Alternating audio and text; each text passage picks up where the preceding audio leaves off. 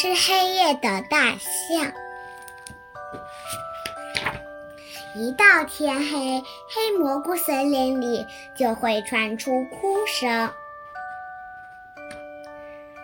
小熊多多把头扎在熊妈妈的怀里哭，一边哭一边说：“呜呜，我怕，我怕。”小猴淘淘拉着猴妈妈的手哭：“呜呜，太黑了，好怕，好怕。”小刺猬渣渣不许刺猬妈妈离开一步，它缩成一个圆球，缩在墙角里大声哭：“好黑，好黑，我怕，我怕！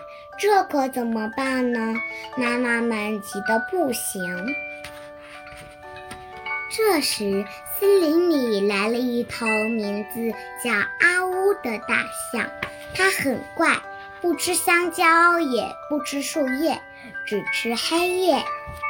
一到夜晚，它就高兴了，因为到了那时候，到处都是它的食物。它张开大嘴，啊呜一口，啊呜一口，吃呀吃呀，吃的可香了。小熊多多的妈妈听说大象阿呜来了。就找到他说：“森林里的小动物都怕黑，你来了太好了，请帮小动物们吃掉黑夜吧。”大象阿呜说：“好说，我爱吃黑夜，黑夜比香蕉还要香。”这天晚上，小熊多多正在哭鼻子。大象阿呜来到了小熊多多家。大象阿呜说：“哭个什么？别哭了，看我一口把黑夜吃了。”说着，他啊呜一口，小熊多多家的黑夜不见了。关上灯，房间里马上亮得像白天一样。小熊多多不哭了。在地上跳来跳去，玩了起来。大象阿呜又来到小猴淘淘家，他听到小猴淘淘的哭声了。大象阿呜说：“别哭了，别哭了，看我一口把黑夜吞下肚。”他张开大嘴，啊呜一口，果然，小猴淘淘家亮了起来，连墙上黑芝麻大的一个个小黑点都看得清清楚楚。小猴淘淘马上不哭了，在地上跳来跳去，啊，太好了，不黑了。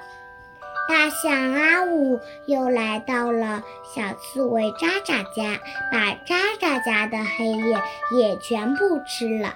渣渣也不哭了，跑出去找到了小熊多多、小猴淘淘，在一起又跳又叫。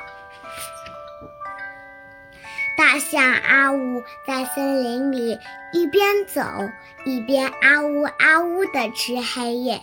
湖边亮了，小路亮了，樱桃林亮了，森林里亮得像白天一样。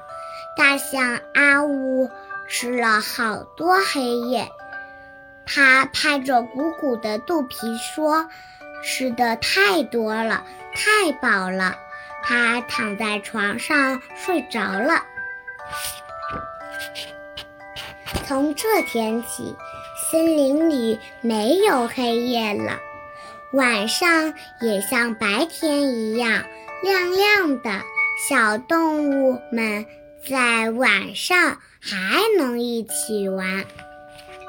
可是这些小动物的妈妈谁也睡不着了，他们要看着自己的小宝宝。还要给它们喂奶。几天过去了，森林里出了大麻烦。大白天，小熊多多在森林幼儿园里上着课，就睡着了。呼噜声把黑板都震得掉在了地上。小猴淘淘在树枝上跳来跳去玩，跳着跳着就累得睡着了。扑通一声，它掉到了湖里，咕嘟咕嘟喝了好多口水，才被路过的多多妈妈救了起来。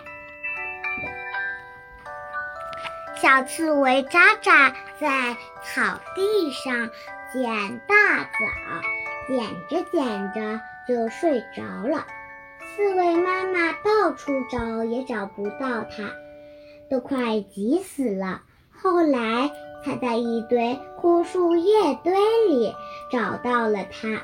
妈妈要抱它回家，它还说：“别动，别动，我正在吃大枣。”晚上没法睡觉了，小动物们的妈妈一到白天就打哈欠。它们一见面，不是说你好，而是说哈欠，哈欠。树木花草也睡不好，也连打哈欠。这座。森林变成了讨厌的哈欠大森林，这样下去可不行。多多妈妈找到了还在睡觉的大象阿五，使劲把它摇醒，说：“请你把黑夜从肚子里吐出来吧，不然这座森林就变成哈欠大森林了。”大象阿五摸摸肚皮说。那好吧，没想到你们还是离不开黑夜呀。这天晚上，大象阿呜来到小熊多多家，它啊呜一声把黑夜吐了出来，小熊多多家的黑夜变回来了。小熊多多和妈妈一起安静的睡着了。大象阿呜又来到小猴淘淘家，啊呜一声把黑夜吐了出来。小猴淘淘和猴妈妈也睡着了。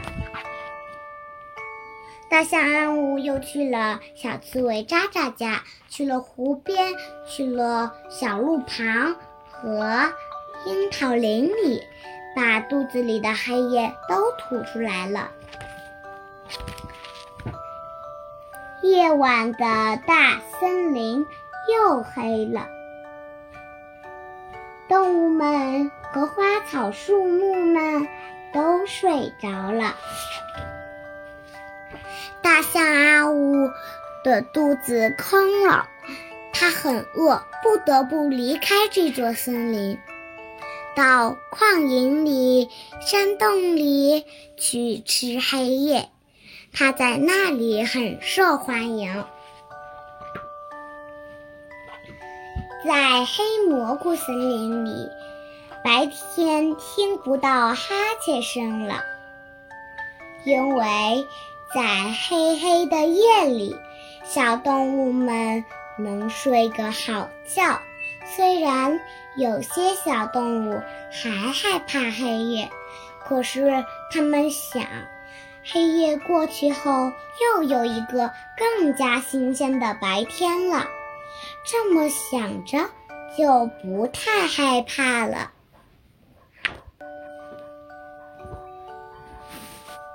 我有些没按着字儿讲。